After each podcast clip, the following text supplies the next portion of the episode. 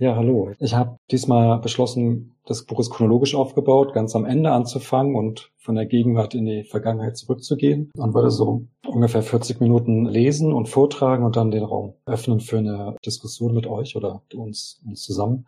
Und ich fange an mit Kulturkampf von rechts.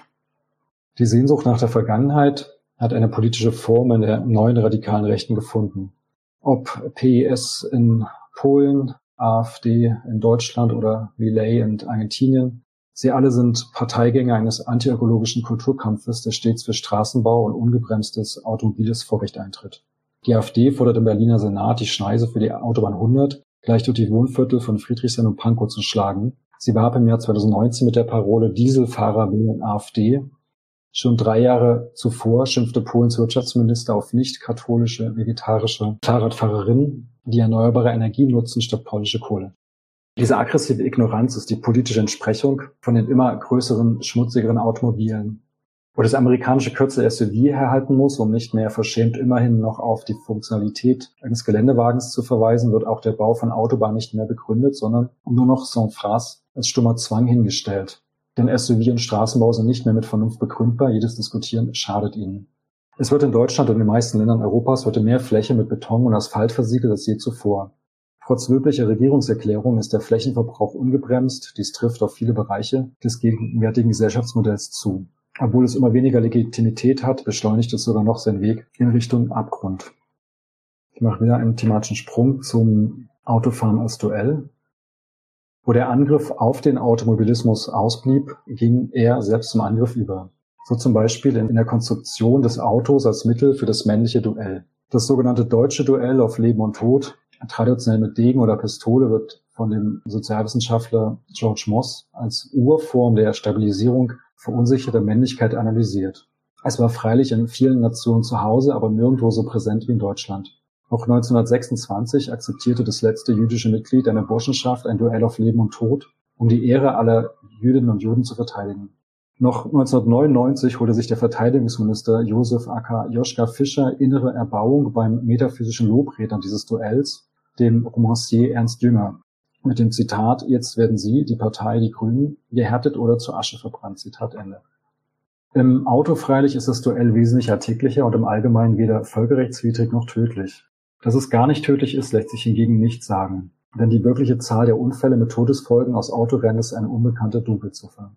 Das Autorennen war seit dem Motorsport der 1920er Jahre die modernisierte Fortsetzung des Duells und ist es bis heute geblieben. Die illegalen Autorennen in Innenstädten sind nur seine neueste Metamorphose. Deutlich wird der Übergang in einem von vielen Autofilmen mit dem Namen Kampf von 1932. Später folgten dann viele ähnliche Filme, und hier ein kleines Bonmot, das ich gefunden habe, wo noch ein, ein, eine deutsch-deutsche Dimension dieses Männerduells ähm, mit reinspielt von 1956, also Anfang des Kalten Krieges. Eine für den kleinen Mann erreichbare Form war und ist die öffentliche Straße, also für das Duell. Und natürlich die Autobahn. 1956 druckte die Staatszeitung Das Neue Deutschland einen Erfahrungsbericht von der westdeutschen Autobahn, die Grenze war ja noch offen, der beweisen sollte, dass die eigenen Autos aus der DDR schneller fuhren als die von drüben und der Mann aus dem Osten seine Männlichkeit im Zweikampf beweisen konnte. Zitat aus der Zeitung. Dort, wo wir auf die Route von Hamburg nach Frankfurt stoßen, müssen wir wohl plötzlich zwischen lauter Weltmeister geraten sein. Das jagt und zischt und brummt aneinander vorüber, als müsse jeder Fahrer noch heute Abend in Monte Carlo melden. Wir weichen auf die Überholspur aus, AH 766516, schwarzer Opel Olympia, Rekord wird 110 Stundenkilometer fahren. Wir brauchen gerade 115 Kilometer, um ihn in wenigen Sekunden hinter uns zu lassen. Wir überholen dabei, ohne selbst ein einziges Mal überholt zu werden. Insgesamt 35 Wagen, in jeder Minute also ein. Zitat Ende. Wahrscheinlich war der Artikel eine Anerkennung für den neuen P240 Walter Ulbrichts Mercedes-Äquivalent mit 140 kmh Höchstgeschwindigkeit, der übrigens später nicht gebaut worden ist. Mit dem Lob in der Staatszeitung wurde nicht nur das Auto, sondern diese Art von Maskulinismus anerkannt und somit der automobile Maskulinismus aus der Nazizeit fortgesetzt. Zeitungsartikel, die Werbung fürs Rasen und Gewinn von Zweikämpfen auf öffentlichen Straßen machten, gab es in der Weimarer Republik nicht. Im Dritten Reich gab es sie nur in versteckter Form. Offiziell sollte materialsparend gefahren werden. So plump und offensichtlich war kein NS-Artikel für Duelle auf einer Reichsautobahn Die DDR schloss hier an den NS-Topos vom solitären Geschwindigkeitsrekord auf der Autobahn an und verschmolz ihn mit dem Duell im Rennsport. Als dritte Zutat kam das Volkswagen-Versprechen hinzu, dass dieses Erlebnis nun erreichbar sei für jede und jeden, denn dieser Wagen war theoretisch allgemein käuflich zu erwerben. Was die Zeitung nicht schrieb, aber jeder wusste, war, dass das Auto sowohl viel zu teuer als auch ohne die richtigen Beziehungen unerreichbar blieb. Diese Art von Artikeln scheinen dann nicht mehr oft gedruckt worden zu sein. Spätestens als der Trabant 1960 den P240 ablöste, war an siegreiche Autoduelle auf Bundesautobahnen nicht mehr zu denken. Mit dem Zweitaktmotor hat das Land sich vom innerdeutschen Autoduell ohnehin verabschiedet. Ah ja, noch eine Anekdote, die finde ich jetzt nicht, die kann ich kurz, die kann ich so erzählen. Ich habe auch noch einen ganz interessanten Stasi-Bericht gefunden, auch aus den 50er Jahren, in dem moniert wurde, dass es peinlich sei, dass die Staatsbürgerinnen der DDR an Autobahnrastplätzen Richtung West-Berlin rumlungern und äh, warten, um dass sie westdeutsche Automodelle angucken können. Es wurde als nationale Schmach hingestellt. Okay, ich bleibe beim in der Zeit des Kalten Krieges und komme zum Tempolimit. Unser Tempolimit auf Autobahn geht auf Hitler zurück. Und es war seine Regierung, die 1933 alle Beschränkungen auf tatsächlich allen Straßen, allerdings erst mit Gültigkeit des Gesetzes für das Folgejahr, für nichtig erklärt hat. Schon auf der IAMA, der Internationalen Automobil- und Motorradausstellung, die so hieß die IAA damals, auf der versprach Hitler 1933 ein Ende der Zitat kleinlichen Überwachungs- und Kontrollmaßnahmen. Es gab also in den 30er Jahren bis Kriegsbeginn selbst in Innenstädten kein Tempolimit. Man konnte theoretisch mit 100 km/h durch eine Fußgängerzone. Infolgedessen stieg die Zahl der Verletzten und Toten rapide an. Ein Höhepunkt erreichte sie 1938 mit 8000 Getöteten im Jahr, zwei Drittel davon Fußgängerinnen und Radfahrerinnen, ähnlich wie heute. 8000, das waren so viele wie 1993, jedoch bei 3,7 statt 45 Millionen motorisierten Fahrzeugen und damit wahrscheinlich der relativ jemals erreichte historische Höchststand. In Deutschland noch mehr Autotote hatte damals tatsächlich Italien. Kleine Anmerkung, es gab eine interessante Twitter-Debatte im Frühjahr, nachdem ein Artikel in der Berliner Zeitung, also ein Interview mit mir erschienen ist. Unter anderem war eine große Aufregung, dass ich in diesem Interview eben einfach das Offensichtliche gesagt habe, dass die Autobahn ohne Tempolimit auf Hitler zurückgeht, weil die Regierung Hitler, wie gesagt, alle Tempolimits aufgehoben hat. Was übrigens auch die Regierung Mussolini in Italien gemacht hat. Und die hat das auch gemacht kurz vor Eröffnung der ersten Autostrada. Und da also eine klare Kontinuität bis in die Gegenwart besteht. Ich lese mal kurz vor, wann die Tempolimits nach dem Krieg gekommen sind. Die Bundesrepublik von Konrad Adenauer machte dann da weiter, wo Hitler 1939, also bei Kriegsbeginn aufgehört hat. 1952 wurden sämtliche, abermals sämtliche allgemeinen Geschwindigkeitsbegrenzungen im Rahmen eines sogenannten Unfallbekämpfungsgesetzes aufgehoben. Die Freistellung des Pkw galt auch für den innerörtlichen Verkehr. Ins Auge fällt hier sofort die Umkehr von Ursache und Wirkung, als würde die Sprache angesichts der tiefen Irrationalität der Entscheidung selbst irrational werden wollen in der orwellianischen Bedeutungsverdrehung. Innerorts kam 1957 erst äh, ein Tempolimit und außerorts auf Landstraßen erst 1972 von 100 km/h und auf Autobahnen bekanntlich bis heute nicht. Daraus hat der ADAC in der Nachkriegszeit die Geschichte gemacht, ein Tempolimit sei, Zitate, narzisstisch, weil die Nazis 39 zu Kriegsbeginn das Tempolimit wieder eingeführt haben Allerdings haben sie es eingeführt aus ganz praktischen Gründen, weil Benzin knapp war, weil sie, weil die Autos die Scheinwerfer abblenden mussten, weil es Flugzeugangriffe geben konnte und weil eben 8000 Tote im Jahr einfach krass viel war. Wäre der Krieg nicht so ausgegangen, dann hätte Nazi-Deutschland natürlich alle Tempolimits wieder aufgehoben. Das heißt, Konrad Adenauer hat 53 an 33 angeknüpft und nicht an 39. Und äh, ja, interessanterweise war das bei Twitter ein ganz, ganz, ganz großer Aufreger. Aber wenn man eben gerade sieht, dass auch Italien mit der faschistischen Regierung alle Tempolimits aufgehoben hat, dann kann es nicht als Zufall gelten, dass faschistische Regierungen kein Tempolimit haben. Man kann ja auch gucken, was die entsprechenden Parteien in Deutschland heute dazu fordern und wird die Parallelen finden.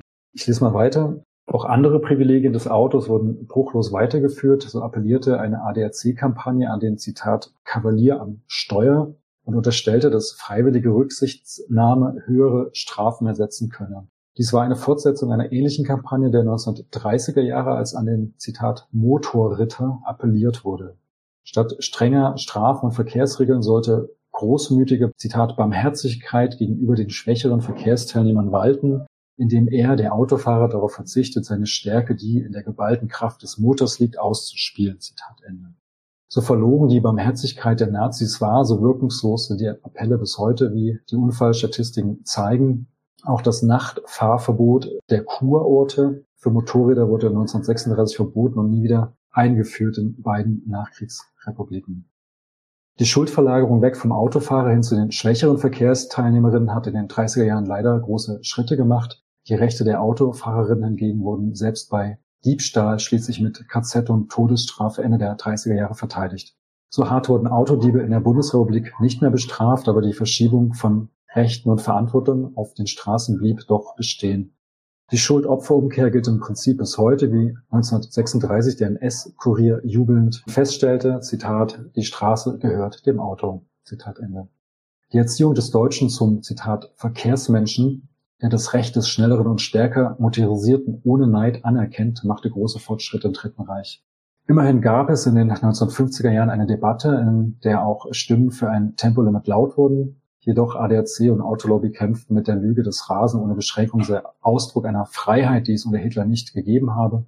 Die Tempo-Freiheitslüge sollte noch eine lange Karriere machen, wie eben erwähnt, bis heute. Und ist auch übrigens im Frühjahr während dieser Twitter-Debatte von der Zeitung Die Welt nochmal wiederholt worden. Und sie sollte auch eine lange Karriere machen als antikommunistische Propaganda gegen die DDR mit ihren lahmen Trabis. Nach dem Motto, die freie Welt fährt schnell, in Diktaturen wird geblitzt und bevormundet. So hatte die erneute Debatte um ein Tempolimit 1990 kaum eine Chance. Es hieß wie 1950, Freiheit sei immer die des Autos. Noch eine kleine Anmerkung. Die wissenschaftliche Literatur ist sich nicht ganz, ganz eindeutig, aber ich bin mittlerweile nach Sichtung der Quellen, die ich kenne, recht sicher, das erste Tempolimit auf einer Autobahn hatte tatsächlich die DDR, die 49 Tempo 100 eingeführt hat und damit wahrscheinlich das niedrigste und erste Tempolimit, das es ähm, gab. Okay, dann kommen wir zum nächsten Thema, zum Klassencharakter des Autos. Also ich gehe in der Zeit nach hinten, wie gesagt, ich gehe jetzt Richtung 50er Jahre. Es ist nicht von der Hand zu weisen, dass die Bundesrepublik der Nachkriegszeit wie wohl kaum ein Staat in kürzester Zeit viele billige Autos geliefert hat und zugleich in den goldenen zwei Jahrzehnten des Wirtschaftswunders einen Ausgleich der Klassengegensätze erreichen konnte. So ist nicht nur das Autoversprechen, sondern auch das des Klassenausgleichs im selben Zeitabschnitt wahr geworden und ein weiteres Mal hat die BRD die Prophezeiung Hitlers erfüllt. Der soziale Friedensvertrag hätte sicherlich auch ohne Auto funktioniert, aber hier ist nun eine weitere Verbindung entstanden, die dazu führt, dass Auto und Autobahn, wie leider von Hitler angekündigt, zu einer Milderung der Klassengegensätze führten und die drei heute im kollektiven Unterbewusstsein sehr eng miteinander assoziiert sind. Auch im 21. Jahrhundert heute ist das Auto ein Hilfsmittel, um den Klassencharakter gegen gesellschaftlicher Ungleichheit hinter sozialen Milieus und Lifestyles zu verbergen. Das Auto etabliert seine eigene Klassengesellschaft mit Kleinwagen, Mittel- und Oberklasse, Gebraucht, Leasing und Neuwagen. Jedoch vermittelt diese Klassifizierung den Eindruck, es wäre zu schaffen und nicht wenige leisten sich bekanntlich ein Auto weit über ihre Verhältnisse. Sicher ist ein großer Statusunterschied zwischen 2,5 Tonnen SUV und gebrauchtem Opel, Jedoch ist das immer noch viel weniger Unterschied als zwischen bequemem Erbe und gesperrtem Konto, zwischen privater Villa und prekärer Mietwohnung mit drohender Zwangsräumung. In der Autowelt ist die Klassengesellschaft zumindest erträglicher. Im Falle des Unfalls kann sogar das billigere Auto dem teuren einmal Schaden zufügen und bis zum SUV konnte das sogar gegen die Oberklasse ausgehen. Außerdem gilt weitgehende juristische Gleichheit. Ganz anders beim Mietrecht, Arbeitsrecht, Sozialrecht und so weiter in denen die Opel-Fahrerinnen meist den kürzeren ziehen. Wer jedoch im Auto sitzt, ist für diese Zeit Teil einer privilegierten und zumindest relativ egalitären Gemeinschaft. Die Autobahn gilt allgemein als unpolitisch. Dazu habe ich ziemlich viel geschrieben. Und das war auch wieder ein Grund in der Aufregung dieser Twitter-Debatte, dass ich eben mit diesem Buch zeige, dass Autobahn keineswegs unpolitisch ist. Und würde da jetzt eine weitere Textstelle vorlesen. Der Topos von der unpolitischen Autobahn und seine ästhetische Inszenierung konnte vom Nationalsozialismus in der Nachkriegszeit übernommen werden. Neu war in der Nachkriegszeit vor allem die Ergänzung um das private Auto. Im Nachkrieg wurde allgemein populär, was der Elite wie der Fotografin der Reichsautobahn Lentwey Dirksen schon während der zwölf Jahre NS-Herrschaft offen gestanden hatte. Das eigene Auto auf der Autobahn als Privatisierung der Masseneuphorie. Die Euphorie und das Pathos konnte man haben und das Schaufeln und den Massenaufmärschen herumstehen anderen überlassen. Wo der Bildband schon als Libido-Ersatz für den Führer verstanden werden kann, der Bildband von 1942, der recht berühmt geworden ist, im Buch kann man die Fotos auch anschauen, ein paar. Mit der Hilfe des Bildbands konnte Krieg und Geschrei ein wenig übertönt werden. Man sträubte sich jedoch nicht, davon zu profitieren. So war das nach dem Krieg ein offensichtliches Bedürfnis einer Mehrheit statt nur einer Minderheit von gut betuchten, auch weiblichen Bonzen. Während manche der Privilegierten sich freiwillig schon zu Lebzeiten von Hitler abwandten oder seiner zumindest überdrüssig waren, hatte die Mehrheit der Volksgenossen nach dem Tod ihres Führers keine Wahl. NS-Elite führen, indem sie deren Vorbild nacheiferten. Wo alles vorher alles als gut angenommen werden konnte, wurde nun zumindest in der Öffentlichkeit alles Schlechte auf ihn, den Führer, abgeladen. Das Ich-Ideal hingegen wurde ersetzt durch die, Zitat, Volksgemeinschaft und diese repräsentierte durch die Autobahn, die deutsche Autoindustrie und das eigene Auto. Der, ich weiß gar nicht, was er ist, Sozialwissenschaftler aus der Zeit, Dietmar Klenke, schrieb als vermeintlicher kritischer Zeitzeuge 1957, schufen sich die Israeliten, so die satirische Anspielung, nach längerer Abwesenheit ihres Anführers Moses im goldenen Kalb eine Ersatzgottheit, so taten die Deutschen nach dem Totalzusammenbruch ihrer nationalen Religion ein Gleiches, indem sie die wirtschaftliche Daseinssphäre gleich dem goldenen Kalb zu einem neuen Götzen, zu einer neuen Ersatzreligion aufwerteten, die wie jede andere Religion der sinnlichen Vergegenwärtigungen Kultgegenstand bedurfte. Als Sinnträger avancierte der Automobilismus zum erstrangigen Nationalkult des neudeutschen Mannes, war damit Spiegelbild der seelischen Vergangenheitsbewältigung in ihrer gelungenen wie misslungenen Variante. Der Vertreter der kritischen Theorie, James Pollock, glaubte nicht, dass mit dem Auto etwas bewältigt worden sei. So wurden Autobahnen und automobile Massenmobilität im Nachhinein zum Symbol der guten Zeiten am Dritten Reich verklärt und konnten dennoch ideologiefrei sein. Gleichzeitig prägte sich in Folge mangelnder Verarbeitung der Trauer ein Splitter eben dieses Ich-Ideals, dieses libidinösen Objekts eines jeden Deutschen in das jeweilige Unterbewusste ein. Das einzige Objekt der Libido, also der Führer und die Volksgemeinschaft, wurde abgestoßen und dennoch eingeschlossen. Verleugnung nach fehlender Trauerarbeit trifft auf Kryptisierung.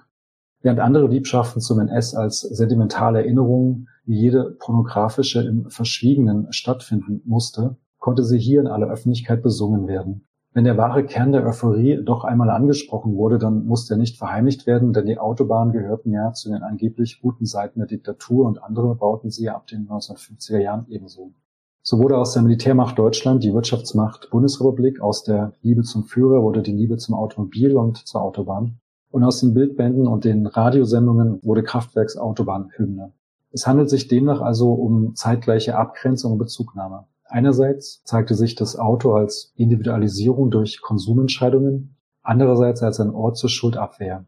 In diesem Klima konnte sich nun jener Typus von kollektiver Pseudo-Erinnerung ausbilden, der die Autobahn als Gegengewicht gegen Auschwitz ausspielte und sich das Gefühl entwickelte, wir sind wieder wer. Die durch Propaganda induzierten Mythen wie die von der Autobahn hergestellten Volksgemeinschaft als erstrebenswerte und erreichbare Utopie konnten so zu einem großen Posten im Nachkriegs-Ich-Ideal der Westdeutschen werden. So waren sie eine Synthese aus in Anteilen gerettetem Ich-Ideal des Führers und neuem Ich-Ideal des Massenkonsums und Wirtschaftswunders. Eingehüllt in die offiziell als amerikanisch und narzisstisch ausgegebene Konsumkultur konnte so subkutan auch ein Teil des alten Ich-Ideals dessen materiellen Untergang überleben. Folgerichtig forderte Franz Josef Strauß schon ein halbes Jahrhundert vor der AfD, dass das schlechte Gewissen der Sühne-Deutschen nun einmal genug sei, denn wer solche wirtschaftlichen Erfolge habe, müsse sich für nichts mehr schämen. Also eine Anmerkung noch dazu. Ich habe noch ein ganzes Kapitel über die DDR geschrieben, das wollte ich heute nicht vorlesen, weil es sehr speziell ist. Aber ich vertrete grundsätzlich die These, dass diese Kompensation durch Autos und Autobahnen in Bundesrepublik passiert ist, in Westdeutschland und in Ostdeutschland nicht in dem Maße funktioniert hat oder, oder passiert wäre. Dann komme ich zu Klaus Teweleit, den ihr vielleicht kennt. Er hat das Buch geschrieben Männerfantasien und da insbesondere über den leeren Platz geschrieben. Und er meint, die Sehnsucht nach einem leeren Platz würde zur faschistischen Männlichkeit dazugehören. Und hier gucke ich, welche Parallelen es bei der Autobahn gibt. In der Etablierung eines neuen Maskulinismus und der Zerstörung von anderen männlichen Subjektivitäten fand der Nationalsozialismus eines seiner wirksamsten Mittel, die Teveleit-Forschung meint, dass insbesondere mit diesem Angebot die roten Arbeiterinnen integriert wurden. Zitat. Bei den Parteifaschisten kam so der gute bürgerliche, soldatische mit dem guten proletarischen Arbeits- und Muskelmann zusammen. Die Klassengesellschaft scheint ihn im gemeinsam konstruierten Männerkörper überwunden zur sogenannten Volksgemeinschaft. Der konstruierte Männerkörper wurde in den Bauschlachten beschworen und gegen jede Faktizität sollte in einem gleichsam magischen Akt die Klassengesellschaft überwunden sein, nicht das überwunden werden. Eine weitere Abwehrstrategie gegen die abgespaltenen weiblichen Anteile der faschistischen Männer war die Herstellung und der mediale Konsum des leeren Platzes. Der leere Platz meint die Herstellung von, Zitat Teveleit, Klarheit, Ordnung, Sauberkeit und Übersichtlichkeit, ohne das weiblich konnotierte Gewimmel der ungeordneten und, Zitat, schmutzigen Masse. Hinter der Liebe zum leeren Platz steht laut Teveleit die Angst vor den eigenen weiblichen Anteilen und vor der bedrohlich empfundenen weiblichen Lust. Dem wiederum liegt die Angst vor der Ich-Auflösung zugrunde, so Teveleit. Die Autobahn war die ersten 20 Jahre, also ab 1935, fast kaum befahren. Sie wurde sogar dafür im Autobahnfeuilleton der FAZ gelobt. Zitat aus den 30er Jahren. Das Deutschland des Autobahnreisenden ist menschenleer. Zitat Ende. 1941 jubelte ein weiterer brauner Poet, Zitat, die Autobahn ist eine Kunst, die jedes Ding aus seiner irdischen Unvollkommenheit löst, stumm sein lässt, was lärmt, geruchlos, was stinkt. Zitat Ende. Die Straße ohne Hindernis in ihrer Vorhersehbarkeit ist die performative Version des leeren Platzes. Sie ist anästhesierende Leere im Zustand geistesabwesender Benommenheit. Zitat Ende. Sie ist ebenso die Antithese zur städtischen Straße mit ihrem Gewimmel und unvorhersehbaren Begegnungen sowie die geordneten Nazi-Kolonnen die Antithese zu den anarchischen Arbeiterinnen-Demos waren. Der in den 30er und auch 50er Jahren berühmte Radiosprecher Paul Laven lobte den ersten fertigen Streckenabschnitt der Autobahn bei Frankfurt scheinbar spontan als Zitat wunderbar weiße, blanke Reichsautobahn. Die Psychotherapeutin und Psychologin Gudrun Brockhaus widerspricht Tebeleit, dass der faschistische Mann gar keine Lust gesucht habe. Sie problematisiert die Art und Weise dieser Lust als typisch faschistisch, ohne eine aktive Frau oder überhaupt einen intimen Menschen als Partnerin.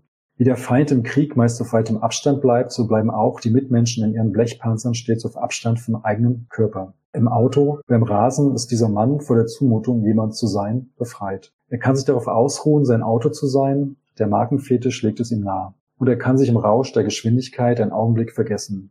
Bei den Erklärungen des Faschismus mit psychischen Nöten sollte jedoch das voluntaristische Element nicht vergessen werden, also dass für den Krieg der neue Mann geschaffen werden musste, was erklärtes Ziel der Regierung Hitlers gewesen ist. Okay, damit komme ich zu den 30er Jahren, vielleicht noch so zwei Textstellen, dann öffne ich für die Diskussion. Also jetzt komme ich kurz zur Etablierung der Autobahn als Propagandaort in Deutschland oder als ideologischem Ort überhaupt. Der in den 30er Jahren für Radio- und Printmedien in Szene gesetzte Autobahnbau war ein wichtiger, wenn nicht der zentrale Teil des symbolischen Wiederaufbauprogramms für die Würde des nun als deutsch verstandenen Arbeiters. Dazu gehörte die Inszenierung des Führers als Arbeiter, als Mann aus einfachen Verhältnissen, der es geschafft hat. Sein neuer falscher Stolz war verknüpft mit einem faschistischen Maskulinismus, der durch die Rennfahrerhelden gestützt wurde.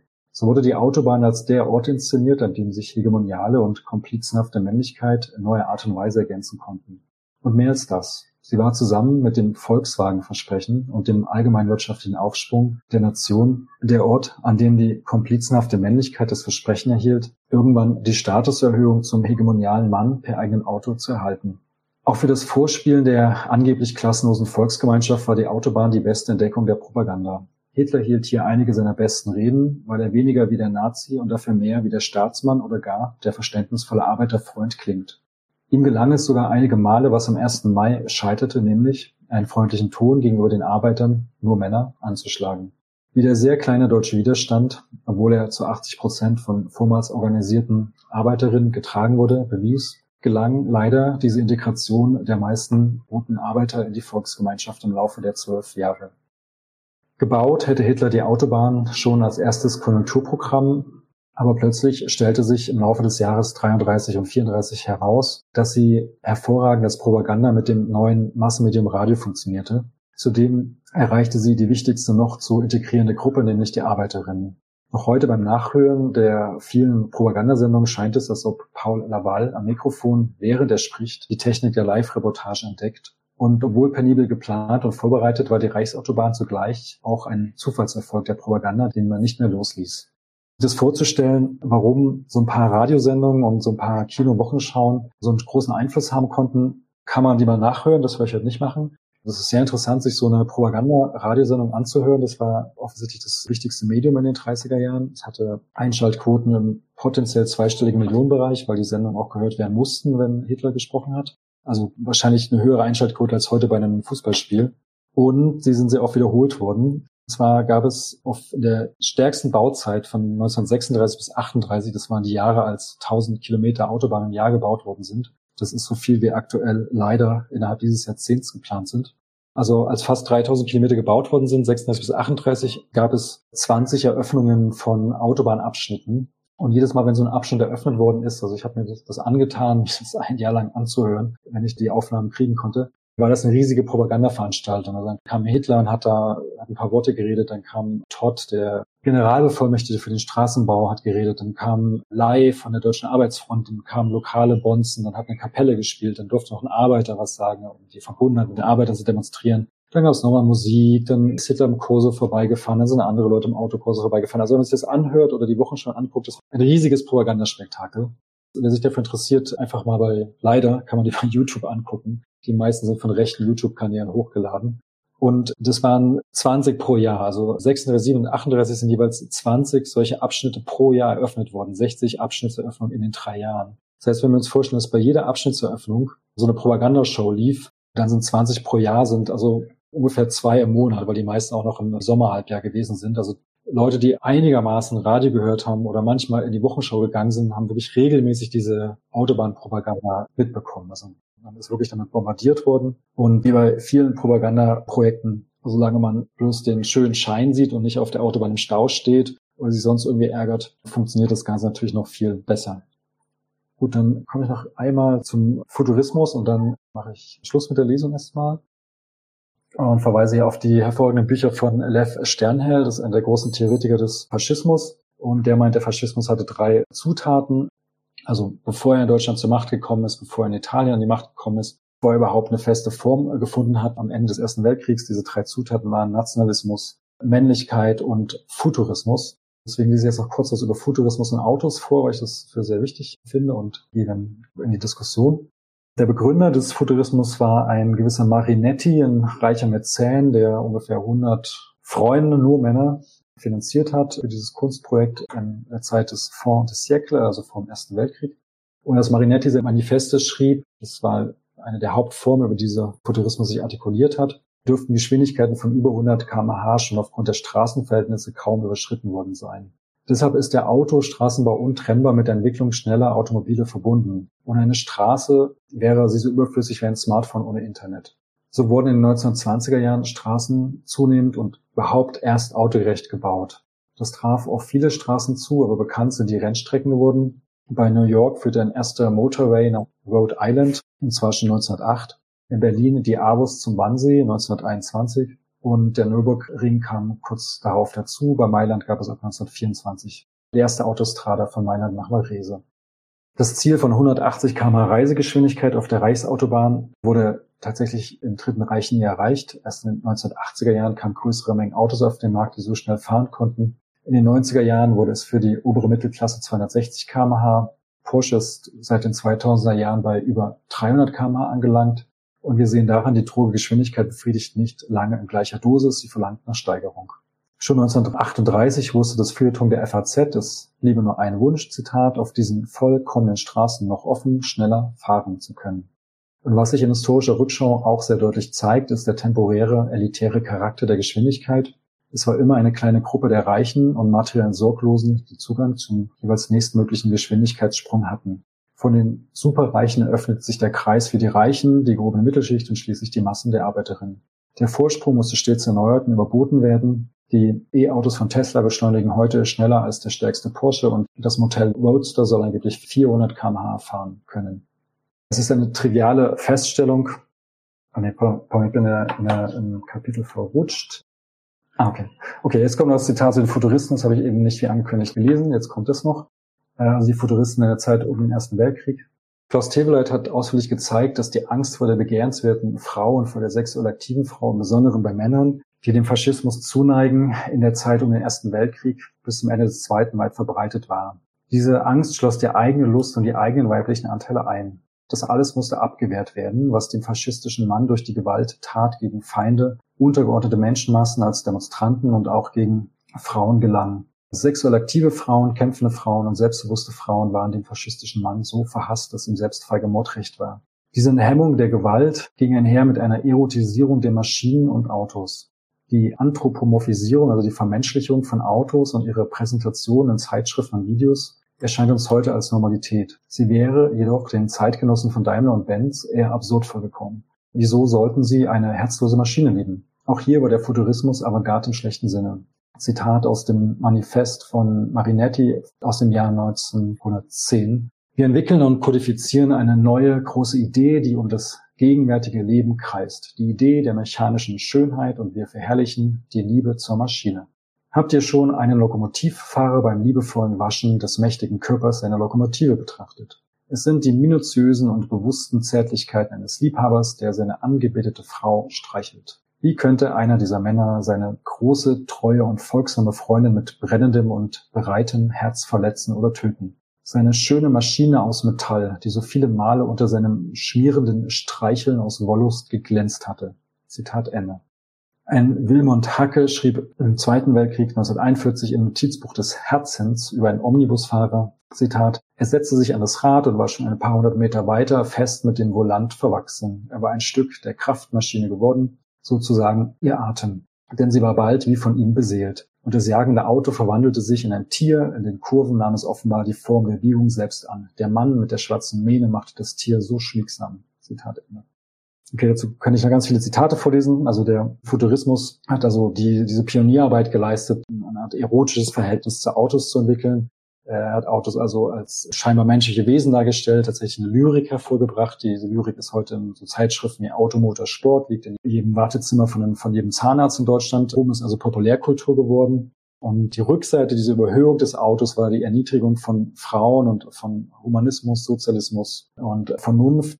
Das lese ich jetzt nicht vor, aber da gibt es sehr viele Zitate von den Futuristen, die sich so eine heute unfassbaren Art und Weise abwerten und hasserfüllt gegenüber Frauen, Linken, Sozialisten, Humanismus äußern. Und also das sehe ich als eine große libidinöse Verschiebung, die es gab. Also dass eben diese Liebe, die Frauen nicht mehr gelten soll, die dem Humanismus und Aufklärung nicht mehr gelten sollte, eben verschoben worden ist auf die Maschinen. Wir sehen das heute, mit welchem Hass Fridays for Future, äh, pardon, nicht Fridays for Future, der letzten Generation, Fridays Future auch, der letzten Generation, aber vor allen Dingen äh, begegnet wird, wenn sie relativ einfache Dinge wie ein Tempolimit fordern.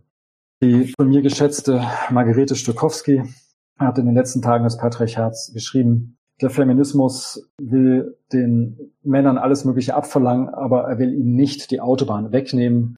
Dem möchte ich mit meinem letzten Satz widersprechen. Einmal der Kampf der Klimabewegung gegen Autobahnen und Automobilismus ist daher immer auch ein Kampf für Demokratie, Feminismus und internationale Gerechtigkeit. Und ja, Feminismus muss heißen, den Leuten die Autobahn wegzunehmen. Vielen Dank.